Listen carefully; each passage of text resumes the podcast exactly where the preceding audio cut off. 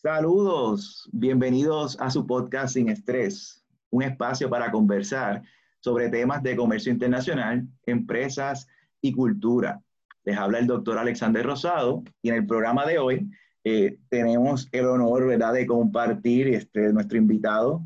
Es, mi costumbre decir siempre don Adolfo Santana, eh, fundador de Beyond Foods. Eh, veo que Adolfo tiene una experiencia previa de ser, de tener su, su, su, empresa, su negocio en el área ¿verdad? de brand management con diferentes marcas. Así que tiene un trasfondo en la industria de alimentos y de distribución. Eh, y pues obviamente él nos estará contando un poquito más, ¿verdad? Sobre este, ¿cómo estás? Adolfo, Muchas gracias por la invitación. Eso de Don me hace sentir tan viejo, Dios mío. Lo de Don, será mi papá mi papá, pero sí, últimamente me están diciendo mucho don, yo creo que son las caras que me están saliendo que ya, eh, para, ¿verdad? como diríamos, record, en España, cuando te envían la comunicación a todo el mundo le dicen don, no importa que tengas 18 años, doña tal, don, don tal, y entonces ya pues también podemos verlo desde ese punto de vista, así que bueno, bienvenido Adolfo. Muchas gracias por la invitación. Eh, eh, es bien curioso, en estos días eh, he visto Un, un, nuevo producto este, que estaremos hablando pronto de eso, pero me, me, gustaría, yo siempre cuando nuestros invitados al podcast, siempre me gusta darle un, pequeño de, trasfondo, ¿verdad? En este caso, ¿verdad?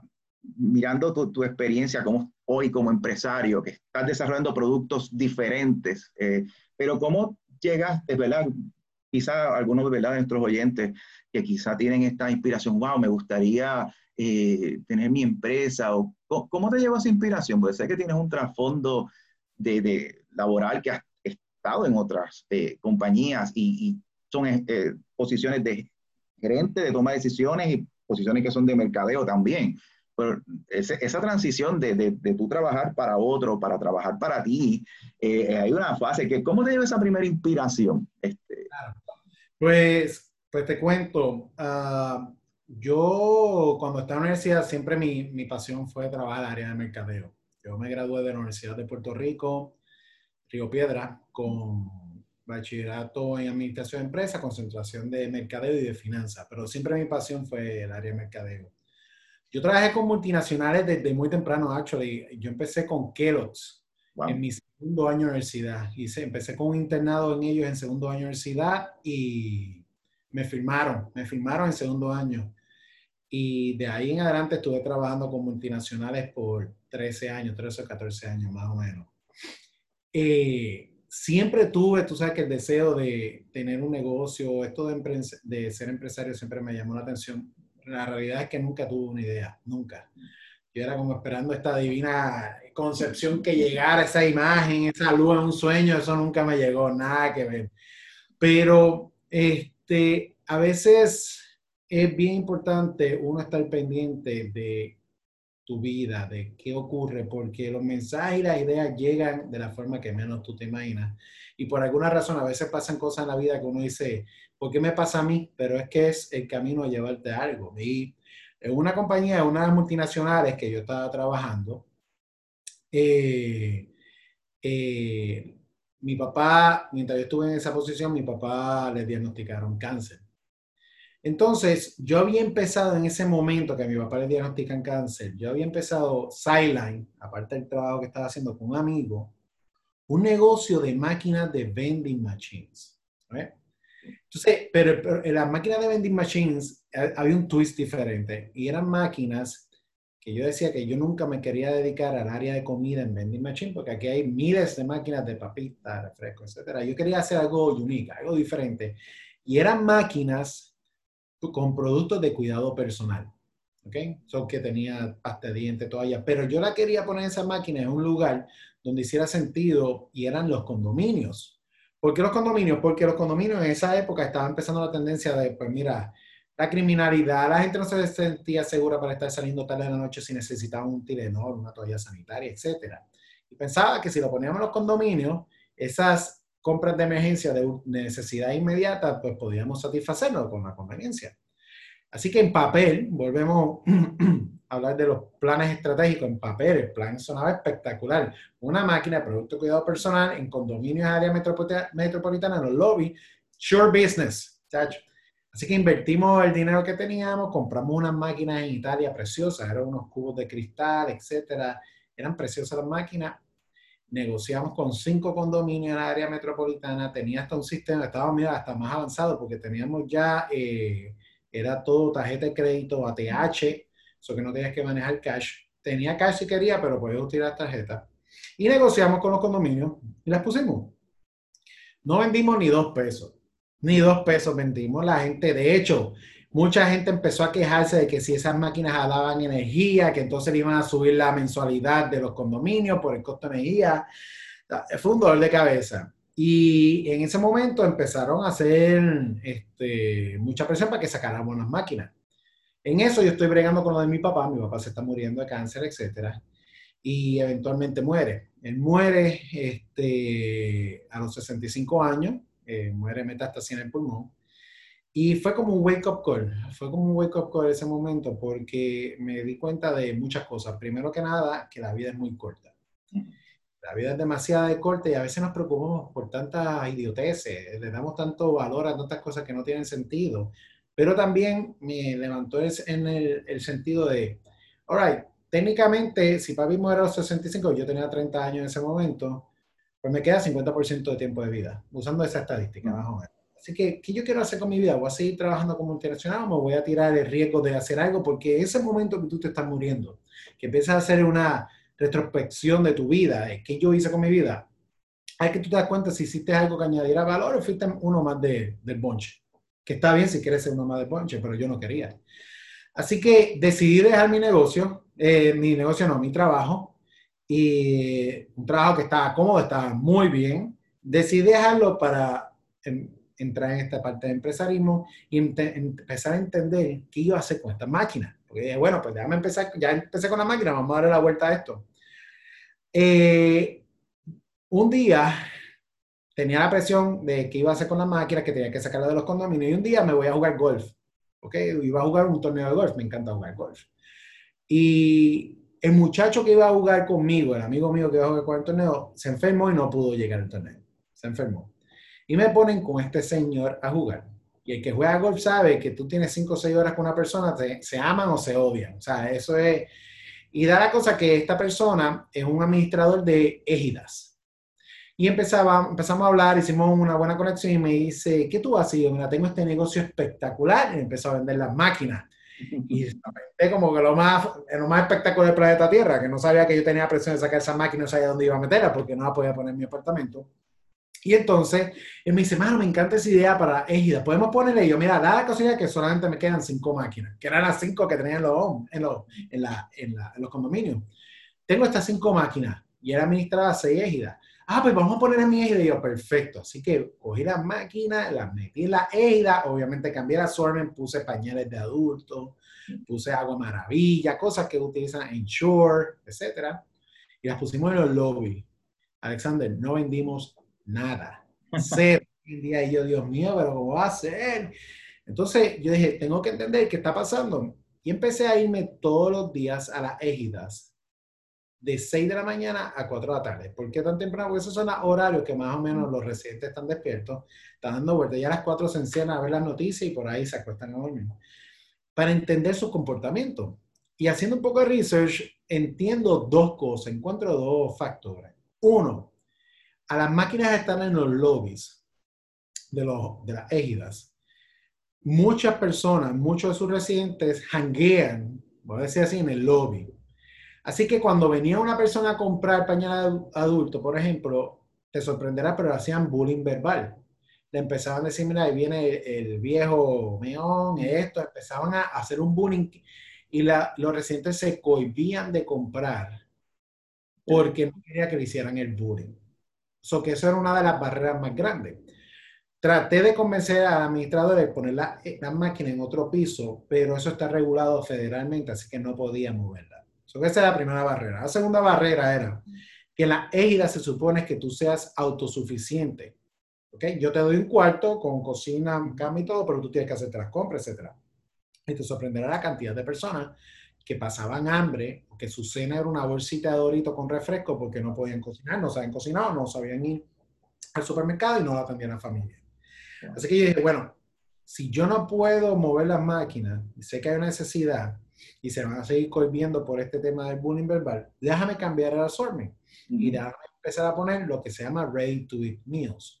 Ready to eat meals son comidas un poco más complejas, pero que puede ser mejor nutrición que una bolsa de papa. Así que empecé a poner ensalada de atún, malta india, eh, mac and cheese, etc. Y las ventas, ¡boom!, se dispararon. Y ok, encontramos ya. Ahora bien, yo tengo una filosofía y digo, en Puerto Rico lamentablemente nadie inventa. Nosotros somos como la China del Caribe. lamentablemente nosotros vemos un producto que funciona y hacemos copias a precio más barato. Y usa la idea, hay 59 marcas de sofrito en Puerto Rico, literalmente hay 59. Tú una nevera y vas a ver que todos usan hasta el mismo envase. 59 marcas, cuántas marcas de pique hay, cuántas marcas de panes hay, cuántas marcas de salsas hay. Literalmente nosotros, ¿sabes? Y es algo que yo siempre digo que necesitamos desarrollar en Puerto Rico, es la innovación, creatividad. No, más, no es hacer lo mismo a precio más barato. Y no es porque le pusiste el sazón de tu abuela o esto, no, es crear categorías nuevas, crear nuevos valores porque a, a mayor proliferación de productos, devaluación de categoría. Pero anyway, hablamos de eso ahorita. Y de bueno, me va a venir mañana alguien con el mismo concepto mío y va a poner los mismos productos. Yo tenía hasta leche UHT, hasta los mismos productos con precio más bajo. Así que yo tengo que tener algo que nadie tenga. Así que me puse a hacer un poquito más de research con los residentes, me ponía en los cuartos a hablar con ellos y todos me hablaban de dos cosas. Me hablaban de eh, su pasado, cómo se alimentaban eh, saludablemente con viandas y bacalao y cómo eso les ayudaba, les daba energía, etcétera. Y yo, bueno, ¿qué tal si empezamos a crear unas cremas de vianda que sean listas para comer para ellos, pero que siempre sean natural, eh, que no se convierta en una supernatada, tú sabes? Y entonces ahí surge el concepto, la idea de crear las cremas de vianda. Traigo un amigo mío que es chef y desarrollamos sobre nueve recetas diferentes y ya llevamos todas para, en una gira pusimos todo reciente en un anfiteatro, eran sobre 200 personas y fueron probando cada una. Y en una cartulina iban votando por los sabores que más les gustaba y de ahí salen las cuatro cremas originales de vianda, que son plátano, chuca, mixta de vianda y ñame. Este, entonces, lo que yo dije, bueno, eso es lo que yo voy a hacer. Yo voy a crear una compañía de cremas de vianda. Yo me acuerdo eso lo dije a mi mamá. Mi mamá me dijo, tú estás loco, te vas a morir de hambre. Este, vuelve otra vez a corporate wear y yo, déjame probarlo. O sea, ¿qué puede pasar? Que fracase, pues fracaso, pero este es mi core. Así que crea ahí Viande, ahí es que sale el nombre de Viande. Viande eh, es una forma, es una manera fancy de darle tributo a la materia prima original, que es vianda. es que viene viande. Y mucha gente dice, no, en Francia eso significa carne. Y yo, perfecto, cuando lleguemos a Francia nos preocuparemos de eso y cambiaremos el nombre, pero eventualmente aquí es viande. Y empezamos a crearla. Entonces, cuando digo, ok, ¿cuál es el próximo paso? Eh, bueno, ¿cómo las pongo en la máquina? Pero era que la máquina no era refrigerada. Así que fuimos a la Universidad de Mayagüez y nos ayudaron con el proceso y nos dijeron, bueno, si tú quieres mantenerla natural, tienes dos formas de hacerlo. O las congelas o las deshidratas. Y yo, deshidratar no es una opción porque si yo la deshidrato, quizás tú le pones mucha, le pones agua, el otro le pone leche, el otro le pone poca agua, las experiencias de los sabores van a ser bien diferentes yo quería controlar la experiencia del producto. Así que vamos a congelarlo. Sí, pero para congelarlo tenía que meterle sobre 10 mil dólares a las máquinas en equipos de refrigeración para saber si algo funciona y no tenía ese cash. Y dije, me encanta la idea, pero no lo voy a matar porque no las puedo poner en la máquina. Voy a hacer el producto a nivel de supermercado congelado y de ahí es que empieza el proceso de desarrollo de concepto e idea. Le hicimos un pitch a los distribuidores, que Besora es nuestro distribuidor, y eventualmente ahí que nace Viande como una crema congelada. Y ahí es el inicio del, de, eh, de este viaje, llamándole empresarismo, que me ha sacado varias canas, pero es una cosa espectacular. A lo que tú y yo hablamos ahorita, todo lo que tú pones en papel no va a ocurrir. Ah, no hay un plan, perfecto. Tú tienes que tener un plan para saber por dónde vas a empezar. Pero la experiencia y lo que te va a llevar por el camino es lo que va a redirigir tu negocio. Por lo tanto, es muy importante que tú estés al día, entiendas al consumidor, hables con el consumidor, veas tendencias, veas el mercado, porque lo que es bien de hoy no es ni la sombra de lo que yo me imaginaba en el pasado. Y no tiene que ver nada con el concepto original. Fue una evolución y va a seguir evolucionando y quizá, como yo digo mi grupo, en un momento dado, Viande en 10 años quizás no es nada de lo que es hoy. Quizás no estemos ni en sopa. Y uno de los grandes aprendizajes que yo he tenido en el proceso, y me, perdón si me adelanto, pero uno de los grandes aprendizajes que he tenido en el proceso de empresarismo con colegas también, es que lo peor que tú puedes hacer como empresario es enamorarte de tu idea. Porque si tú te enamoras tanto de tu idea, te vas a tener unas gringolas en el sentido de que estás tan enamorado que no vas a aceptar la realidad a veces de que tu idea no funciona o que tu idea depende de un cambio o que debes matar tu idea porque evolucionó algo nuevo dentro de esa idea. Y a veces he visto compañeros que están tan y tan enamorados que se niegan a, cambiar o a, a, matar esa idea y cambiarla, que siguen insistiendo en seguir invirtiendo y trabajándola, que los lleva al fracaso.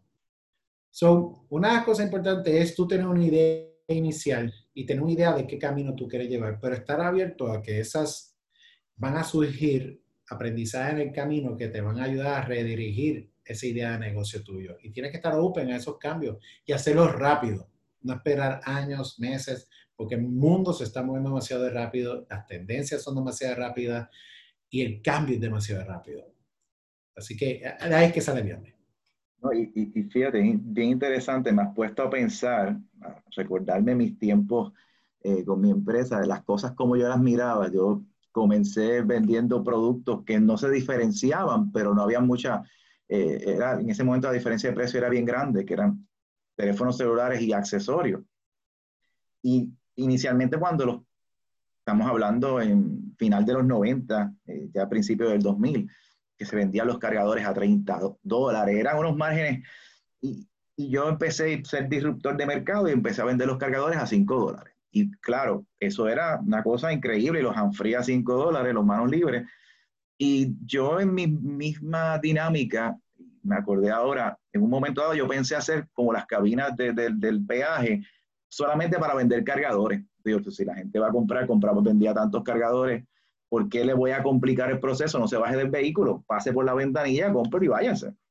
Hasta eso pensé que hubiera sido bien algo disruptivo porque tú encontraste una pequeña cabinita este, solamente para comprar un cargador o un manos libres, obviamente en aquel momento era quizás, tú veías muchas damas con sus hijos, que era bien difícil bajarse del vehículo con el car seat, con el niño, o el bebé para comprar un, ¿verdad? Y son las cosas que uno tiene que ir observando y qué interesante eh, ese trasfondo que nos has contado, porque todo eso es lo que va forjando las decisiones que hoy hacemos y lo que has hecho hoy en el negocio, ¿verdad? Y quizá ese nuevo eh, producto y proyecto que estás lanzando, viene, ha, ido una evolución desde, desde el origen de Viande, las cosas que fueron formando, que no fue algo que tú planeaste, fue surgiendo naturalmente por las diferentes oportunidades que pudiste identificar y el trial and error, ¿verdad?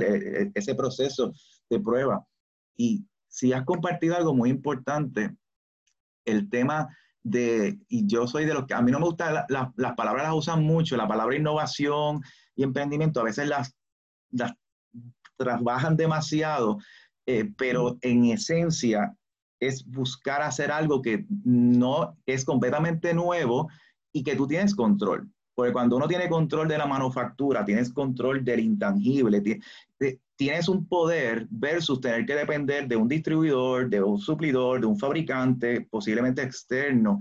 Y eso son retos y riesgos en los modelos de negocio, ¿verdad? Y eso, ¿verdad?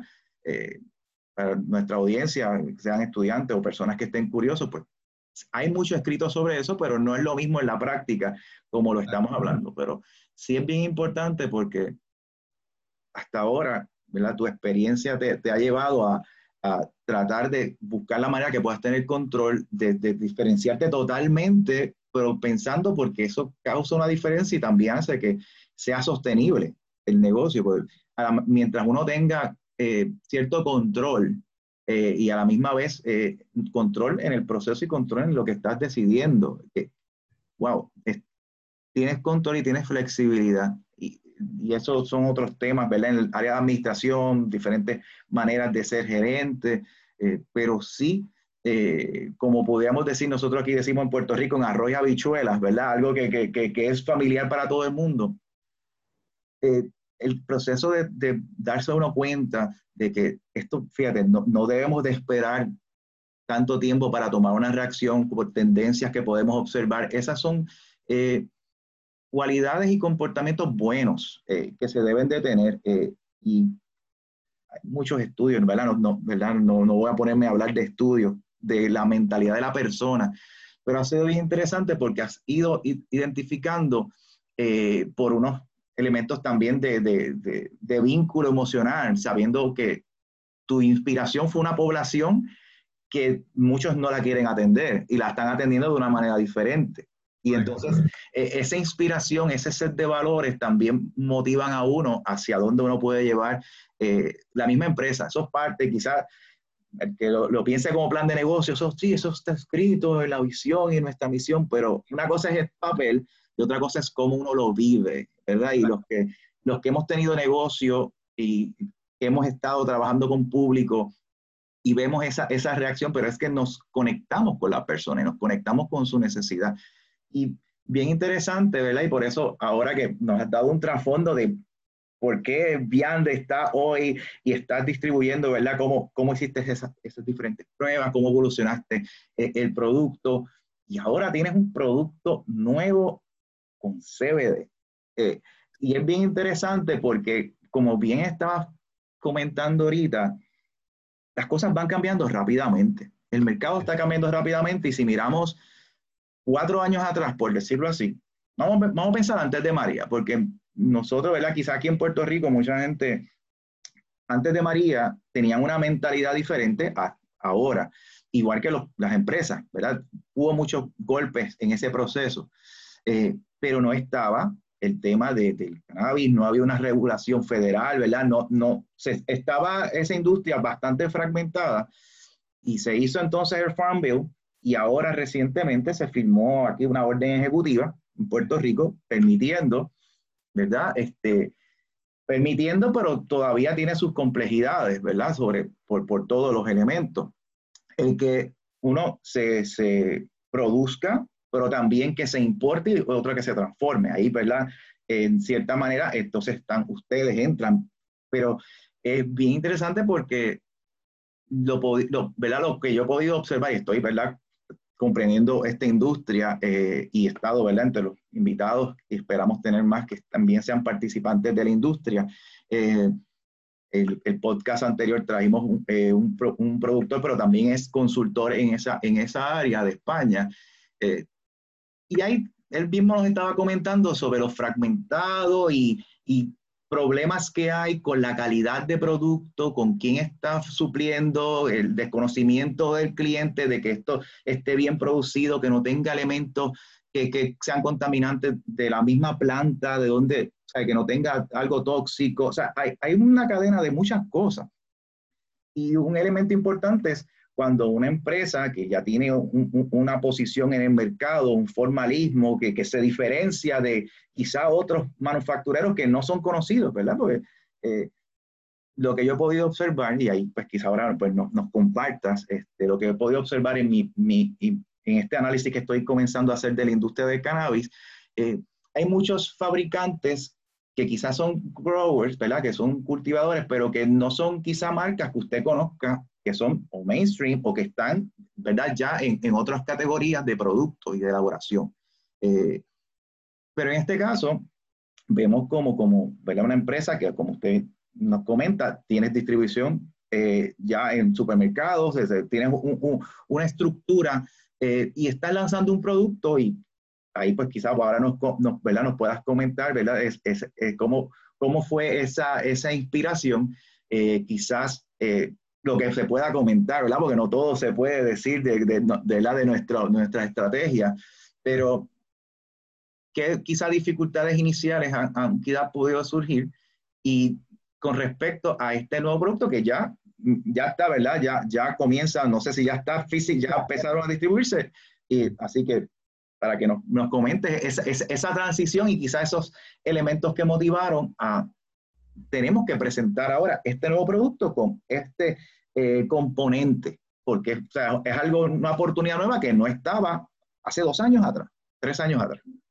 Claro. So, cuando nosotros lanzamos Viande, cuando se lanzó, eh, nuestro posicionamiento desde el punto de vista de mercadeo, vamos a hablar, ahora vamos a hablar de branding. Nuestro posicionamiento como mercadeo era uno más emocional, ¿ok?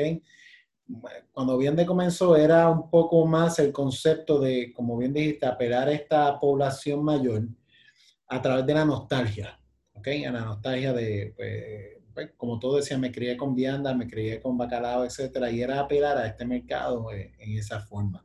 Y ese era nuestro, nuestro, eh, nuestro rol como marca y nuestro posicionamiento. Personas mayores que, buscan una, a, eh, a, través de la nostalgia, buscan una alimentación que sea positivo. Ah, y by the way, nuestro producto es saludable. Eso era ese.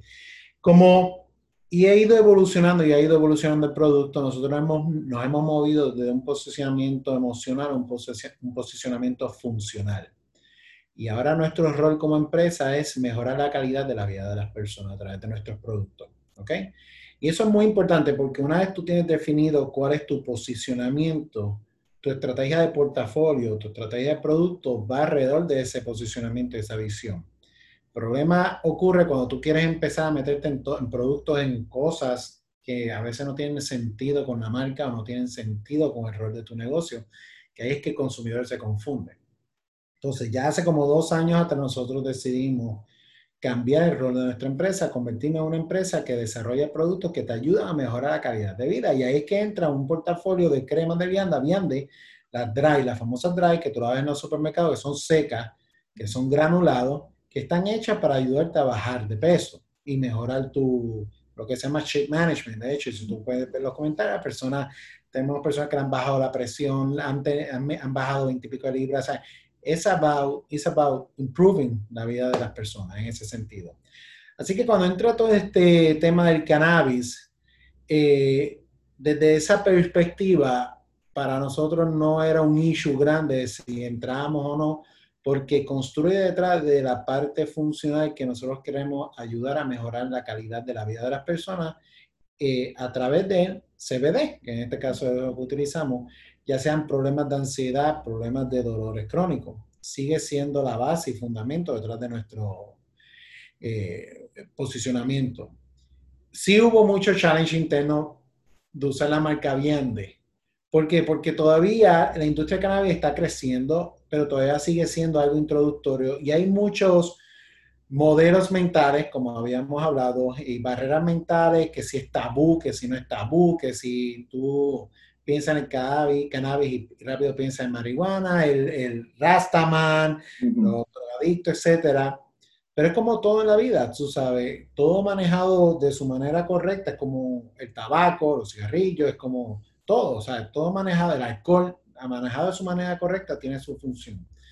Así que uno de los challenges era cuán contraproducente puede ser utilizar nuestra marca eh, en, este, en este tipo de categoría. Para mí era algo natural, era una extensión que iba a construir detrás de lo que estábamos hablando, siempre y cuando lo comunicáramos bien y le dejemos saber al consumidor realmente cuál es esta funcionalidad. Esto no es un producto para ponerte high, esto es un producto para ayudarte con tus problemas de ansiedad, con tus problemas de dolores crónicos. Y, y esa es la clave, que el consumidor sepa y entienda muy bien el racional de cada uno de tus productos y cómo construye detrás de esa visión. Si mañana yo me quiero meter, por decir el mantecado, por decir algo, pues eso no construye detrás, a menos que vea un mantecado que te ayuda a fortalecer tus huesos, etcétera, no hace sentido. Conviene se, se miran otras marcas. Así que de ese, en ese motivo, desde esa perspectiva es que decidimos entrar en, el mercado de CBD y mantener a bien Es construyendo detrás de ese, Ahora bien, el mundo de cannabis es un mundo que tiene muchísimas lagunas. Algunas desde el punto regulatorio, desde el punto de vista manufacturero. Y te digo, Alexander, que todavía hoy seguimos aprendiendo. Uno de los temas muy grandes es, como bien dices, educar. Porque todavía las personas, por ejemplo, yo te puedo hablar de CBD, THC, y te apuesto que 90% de la audiencia no sabe la diferencia entre una cosa y la otra, que son cannabinoides. Y yo los aprendí hace seis meses, tampoco que soy genio, aprendí en el proceso y porque tú, tengo personas muy buenas dentro de la industria que me han enseñado en el proceso. Pero de la misma manera hay que eh, educar y todavía está en una fase de educación esta categoría y mucha parte de regulaciones cómo se pueden manejar. Una de las preguntas que me habías hecho, me habías hablado, era sobre el tema de exportación. Y te voy a dar una idea para que tú veas dónde están todas estas barreras. Cosas sencillas, pero tú dices, wow, aquí, vamos a empezar por la banca, vamos a empezar por banco. Un dispensario puede existir, hay ley federal que permite que los dispensarios existan y puedan vender productos con CBD, THC, etcétera. Sin embargo, los dispensarios no pueden depositar su dinero en los bancos, porque para el efecto del FDIC y eh, las leyes, es ilegal el negocio. Por un lado, la ley, federal te dice que es legal tener un dispensario, pero poner dinero en los bancos. De hecho, en Puerto Rico creo que uno o dos eh, eh, cooperativas nada más que aceptan el dinero dispensario. Una laguna inmensa ahí, que eso se puede prestar para muchas cosas, como para fraude, por ejemplo, porque pues, todo es cash. Segundo, yo no puedo exportar productos de, con cannabinoides. Yo tengo, si yo quiero poner mis productos en Estados Unidos, yo tengo que manufacturar mi sopa en Estados Unidos o manufacturarla acá con un partner allá en Estados Unidos, que cuando llegue la sopa allá, allá que le pongan el, el CBD. Yo no puedo mandarlo con CBD en un bote aquí allá. No puedo. Esa parte es buena y esa parte es mala. ¿Por Porque protege el mercado de Puerto Rico, que tampoco se puede importar una sopa con CBD acá. Tienes que manufacturarlo acá. De hecho, hay una compañía aquí que hace unos piques con CBD y los venden en Estados Unidos. Ellos mandan el pique, la, la, fórmula, el pique ya hecho, y allá en Estados Unidos lo envasan y le añaden el CBD. That's the way. So que todavía el tema de exportación es un tema muy complejo porque tú tienes que ya empezar a trabajarlo con partnership de copacking, vamos a decirlo así, o con manufactura, para poderlos tener trabajando No es como mi sopa regular que la monta un bote y llegan a Walmart en Estados Unidos y se vendió y santo y bueno.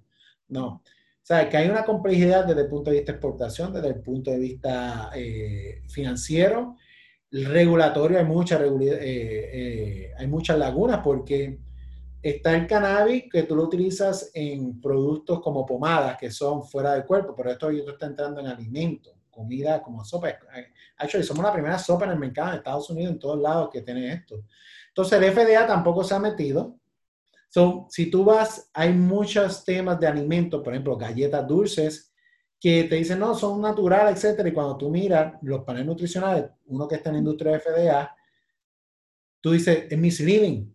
Eso tiene preservativo, esa galleta tiene 20.000 químicos, etcétera, que no son buenos para tu salud. Somehow ellos lo están posicionando como natural, porque todavía la FDA no se ha metido dentro de esto. Y va a pasar, pero hay demasiadas lagunas. Entonces, yo pienso que muchas compañías grandes, corporaciones multinacionales específicamente, tienen mucho respeto a sus marcas y miedo a sus marcas de poderlas extender a estas categorías porque todavía estas lagunas que hay pueden ser contraproducentes en un momento dado con, con lo que ellos han construido con marcas. Si tú ves, muchas compañías se están metiendo y crean sus propias marcas o entran a través de adquisiciones pequeñas, etcétera, para probar esta agua. Yo creo que esta industria va a crecer muchísimo y va a ser mainstream eventualmente, pero va a tomar años. Eh, productos como CBD, por ejemplo, aquí las cadenas de supermercados todavía no quieren trabajar, son muy pocos quienes están dispuestos a tener productos. Ve Freshman lo tiene, pero sigue siendo, mira, un segmento muy pequeño. Aquí obviamente lo más que mueve la flor, el hemp, etc. So, es, como estamos hablando ahorita, es un mercado que tiene potencial, falta mucho, pero tienes que estar ahí evaluándolo, viendo cómo el consumidor reacciona, eh, qué cómo hace tu marca fit en, ese, en esa categoría, en ese mundo específico. Eh, y es bien interesante, pero es aprendiendo, es aprendiendo todos los días. Ah, yo tengo este, relación con muchas personas dentro de la industria y todos los días me envían documentación. Me dice, mañana toma una legislación aquí en Puerto Rico que puede ser que nos saquen el producto. Así mismo es. O sea, que mañana yo puedo perder todo. ¿Estás dispuesto a tomar ese riesgo, sí o no? Eso es parte del proceso. Pero va a ser mainstream en un futuro. ¿Cuánto tiempo va a ser? No sé, pero va a ser mainstream quizá uno observando otros países como la misma evolución, porque el, reto de regulación es un reto en cada país. En la, situación, eh, eh, está ocurriendo en cada país. De igual manera, el tema de, de, de entrar en el área de alimentos, porque una cosa es el área de, de, de, pomadas, en ese otro tipo, ¿verdad? Este, y claro, el que vende el componente directo, porque hay personas que lo inhalan, y otros están por, por, ¿verdad? por, por, por gotas, este, que, que, se lo integran ¿verdad? en otras mezclas. Hay otras diferentes formas que, que, que puede eh, la persona eh, utilizar ¿verdad? Los, los, derivados. Pero en el tema de alimentos, eh, esa, esas áreas grises, o esa, esa, esos espacios, como bien lo estás contando, realmente son unos retos, y, pero siempre han habido retos, ¿verdad? En todas las industrias y siempre cuando se lanza algo nuevo. Eh, digo, y esto es una industria nueva con un producto antiguo, que si nos podemos ver históricamente, eh, la, planta, ¿verdad? El tema del, por la parte industrial, todos los derivados que se utilizan, ¿verdad? De la planta, pues, ¿verdad? Y quizás podemos hablar en, otro, en otros, ¿verdad? En otros podcasts sobre los las bondades de la planta y eso, en ese sentido, ¿verdad? Como, como recurso industrial. Pero en el tema de alimentos eh, hay muchos retos y muchas de esas áreas eh, también presentan oportunidades porque, como lo estás contando, eh, ese detalle, esa preocupación, sin perder la esencia de, de ¿verdad? es algo que produce esa, esa, visión que ustedes tienen de, va a mejorar la calidad de vida de las personas. Eh, y, manteniendo ese norte, ese proceso de research que ustedes están haciendo constantemente eh, para todos sus productos, ¿no, ¿verdad? no solamente para este producto nuevo, este, pues les permite la oportunidad a la misma vez de, terminar con los mismos cambios que están ocurriendo, de, nuevo aprendizaje, nuevas cosas que se, que se han hecho que se pueden medir el efecto, ¿verdad? En, las personas, pues es, es bien positivo pero sí es un reto grandísimo este, eh, para cualquier, ¿verdad? cualquier área en el tema de todavía de los alimentos, ¿verdad? Por, por lo regulado y por lo que implica, porque eh, las implicaciones quizás son más directas y quizás más rápidas eh, con respecto al consumidor y una marca, porque se propaga más rápido, muchas personas quizás eh, tuvieran alguna situación con alguna crema o algo, pues el proceso de que se enteren de que eso fue lo que le causó una reacción y, trabajen con eso, pues, eh, pues quizás es más lento que el tema de cuando una marca se expone a que haya pasado algo y es alimento, porque alimento quizás hay una reacción más rápida del público y se comunica eh, mucho más. Entonces, ahí prácticamente nos has contado también eh, tu, mirada eh, realmente de la industria. Nos ha, nos ha hablado sobre cómo eh, ves eh, los retos, pero ves que hay unas oportunidades. Actualmente el producto está, no, no, está en supermercados. Infusion. El nuevo, sí. El nuevo, no, esto solamente lo trabajamos en dispensario. En dispensario, exacto. Sí, este, y, yo creo, volvemos, en Estados Unidos tú puedes ir a diferentes estados y hay estados que ya supermercados tienen productos CBD. No es lo mismo, y, y, esta parte es interesante, Alexander, y es, volvemos, el perfil psicológico del consumidor. Tú tienes que entender quién es tu consumidor. Si yo voy a Topeca, hay un supermercado bien viejo, cuando yo vivía en Macao, que era como un, era un tipo como Capri, se llama Topeca y Topeca, si yo iba a Topeca y me compraba una camisa de Mickey Mouse, una t-shirt con Mickey Mouse, y valía a 1.99 o 2.99 la camisa, tú decías, ahora lo que tengo ahí pues, es una camisa pirateada, barata. Pero si esa misma camisa, la misma, me la venden en Main Street, USA, en Walt Disney World, en Magic Kingdom, en la tienda Emporium de Main Street, me la venden a 32.99 la misma camisa, Digo, esa la compro a $32.99 porque es el de Main Street y el Disney es una camisa pro. Y es una camisa original. Y es lo mismo, es la misma camisa, pero es la percepción del consumidor. El CBD, creo que todavía hoy está en esa percepción. Si una persona va a un supermercado y ve algo de CBD y dice, esto es una baratija, esto es, esto es gato por que me están dando. Todavía una percepción de que si yo voy a un dispensario a comprarlo, es the real thing, es la cosa real, es el que va a funcionar, esto está en compliance y yo me lo voy a comprar. Y creo que en Puerto Rico este, ese mindset va a durar bastante antes que entren muchos de estas cadenas a empezar a explorar. Uno, ese tipo de producto en sus cadenas. Pero segundo es que tienen que entender que este tipo de producto es un producto caro, un producto premium. El que va al supermercado, la mayoría de las compras en supermercados en Puerto Rico se hacen a través de high and low, ofertas. O sea, el puertorriqueño va mucho al supermercado a comprar en ofertas, en shopper, especiales, etc. Y estos no son productos de oferta ni high and low, estos son productos que tú compras porque tú realmente tienes necesidad. Y yo no veo a una señora María de Orocovis que me compra mis cremas reguladas 2.49, las que vendemos en los supermercados, venga a pagar 8.99 por una SBD en el supermercado. No está el value ahí para ello. Mm. Todavía yo creo que, por eso es que yo entiendo que tiene mucho potencial eh, todavía este canal que está, para mí es emergente, aunque hay como ciento y pico ya dispensarios en Puerto Rico. Eh, todavía tiene mucho potencial porque es cómo y este yo creo que el reto que tiene esa industria es cómo hacer esta industria que sea no solamente accesible, pero que se sientan bienvenidos el consumidor a venir con calma, no se sienta. Yo he, visto muchas personas en los dispensarios que llegan, es, así la reacción, llegan a la puerta y empiezan a mirar para todos lados como me va a coger la policía, alguien me va a ver, alguien sabe que me está metiendo acá y entran a la puerta rápido porque no quieren que lo vean, ¿sabes? Se tiene que convertir en algo normal y va a tomar su tiempo, va a tomar su tiempo, un tema de aprendizaje, pero a un punto que mencionaste ahorita sobre innovación, todo tipo de innovación, no solamente en cannabis, pero en todo lo que realmente es innovación, puedes tener un 50% de probabilidad de fracaso y un 50% de probabilidad de éxito.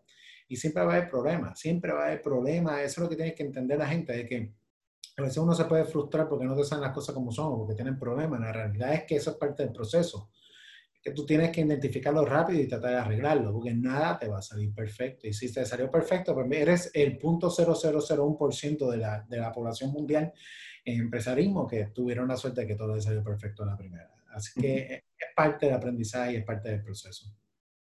Y quizá para, ya para finalizar, Adolfo, ¿qué, qué consejo tú le darías a, a un joven eh, que esté escuchándonos, o, o otras, ¿verdad? jóvenes de espíritu que nos estén escuchando y, y quizás digan, fíjate, pues me gustaría, tengo esa, esa ansiedad quizás de hacer algo diferente, pero y quisieran, ¿verdad?, desarrollar su empresa o, o, comenzar un proyecto nuevo, eh, quizá mirando, cubrir esas necesidades que están en, en el, eh, ¿verdad?, en la sociedad. ¿Qué consejo tú le darías a un joven o, a, esa, a, a ese oyente en este momento? Claro. Mira, yo, eh, tres cosas muy importantes para ser empresario. Lo primero es que tienes que aprender a trabajar en colaboración. Todas las ideas son buenas si, si tú tienes las personas correctas alrededor tuyo. Eh, si cuando tú colaboras, por ejemplo, este producto nosotros nuevo es junto con una colaboración, eh, tenemos que aprender a trabajar en equipo, a trabajar en equipo y nosotros como empresarios no tenemos las contestaciones a todos los problemas. ¿Ok? So, expande tu network. Primero que todo, mi primer consejo es expande tu network. Empieza a conocer personas, colabora con personas, personas en diferentes ramas. No tiene que ser solamente de empresas, puede ser de ciencia, puede ser de retailer. Y escucha, escucha, aprende, capta toda la información, todo lo que tú puedas obtener. Y esa información que tú tienes, utiliza, dale forma a tu muñeco. Número dos, cuídate. Haz ejercicio a veces cuando empiezas a hacer empresarismo, y quizás bien raro que tú estés escuchando que estés diciendo esto, pero cuando tú empiezas a hacer empresarismo y empiezas con todo esto, te va a coger mucho tiempo de tu vida personal. Actually, es todo tu tiempo de tu vida personal. Empiezas a trabajar, yo trabajaba de las 5 de la mañana hasta las 12 de la noche. Dormía 3 horas. Y me tomó, me hizo mucho daño a mí físicamente y emocionalmente. Este, eh, tienes que tener un balance. So que rápido que tú empieces haz tu ejercicio, ten una rutina de ejercicio diaria, una hora, dos, eso te va a ayudar a que tu cuerpo caiga en tiempo. Nútrete bien, aliméntate bien, eh, alimenta tu cerebro, ten una muy buena dieta, come natural, ten tus omega 3, omega 6, etcétera. Ten una muy buena nutrición, porque ese es el motor para ayudarte a ti a, a poder seguir adelante con tus proyectos. Esto va a tomar mucha energía, muchos recursos. Y número tres, nunca te frustres. Va a haber días que todo te parece que el mundo se te va a caer. No pienses que esto es un caso peculiar para ti. Todos pasamos por lo mismo y tienes que entender que esto es un proceso de aprendizaje. Lo que tienes que aprender es que vas a pasar cosas malas, vas a tener frustraciones, vas a tener este, setbacks. Importante es que aprendas y te muevas rápido a lo próximo o arregles rápido. No, el camino no es perfecto. Ni lo pienses, eso jamás va a ser perfecto te van a decir que no va a fallar tu producto, la gente va a decir que es una porquería de producto, o sea, you name it, todo lo que te puedes imaginar que puede pasar, va a pasar. tienes que aprender a manejarlo y aprender de eso para entonces hacer aún mejor tu producto. porque tú fallaste una vez no significa el fin del mundo, pero tienes que estar open a que tienes que aprender y, y, hacerlo mejor aún. Así que para mí esos son los tres, eh, los tres puntos más importantes. La vida es muy corta, Alexander, como dijo. Mm. Si tú tienes dudas, si quieres lanzar un producto nuevo, quién meterte en empresarismo, no lo pienses, tírate, tírate. ¿Qué puede pasar? Que no funcionó y no te gustó, pues aprendiste, siempre vas a aprender algo. Pero lo peor es que tú estés en el final de tu vida y te pongas con el what if, ¿qué hubiese pasado si hubiese hecho esto? Ese es el, peor, el, peor feeling que tú puedes tener en tu mente, ¿no? Hazlo, hazlo, pero hagan algo diferente. No hagan la marca 60, número 60 de sofrito. Hagamos algo diferente, traigan algo y añada valor a la ecuación. Adolfo, definitivamente excelente compartir, ¿verdad? Excelente tu experiencia y tu experiencia de vida y como empresario porque realmente estás haciendo la diferencia aquí en Puerto Rico y eso es muy importante. Como no podemos desconectarnos, ¿verdad? De, de soñar, pero de vivir. Y tenemos que hacer la diferencia y eso necesitamos en Puerto Rico que, que nuestros jóvenes eh, y en todas partes del mundo, porque este podcast está siendo escuchado en otras partes del mundo, eh, que de igual manera nos inspiremos, los jóvenes y los jóvenes de espíritu, ¿verdad? Jóvenes de edad y jóvenes de espíritu, eh, y gracias por compartir este, tu experiencia con, ¿verdad? con nosotros, tus consejos, excelente, definitivamente tenemos que tener un balance, no podemos, eh, y, lo hablamos por experiencia porque me, conecto contigo, eh, cuando tú comienzas un negocio le dedicas, duermes tres horas si acaso, y, y, eso no te da, o sea, realmente a, a fin de cuentas, pues pasa una, ¿verdad? un toll, como dirían en inglés, a nosotros. Así que gracias, Adolfo. Les recordamos, ¿verdad?, que este fue otro episodio de tu podcast Sin Estrés. Eh, no olviden que pueden contactarnos en la página readytotalk.es. Este podcast está en Spotify, en Apple Podcast, en Google Podcast. Tenemos las redes sociales readytotalk.es, estamos en Twitter, Instagram, Facebook. Así que nos vemos en el próximo programa y no olviden, hay que vivir la vida sin estrés.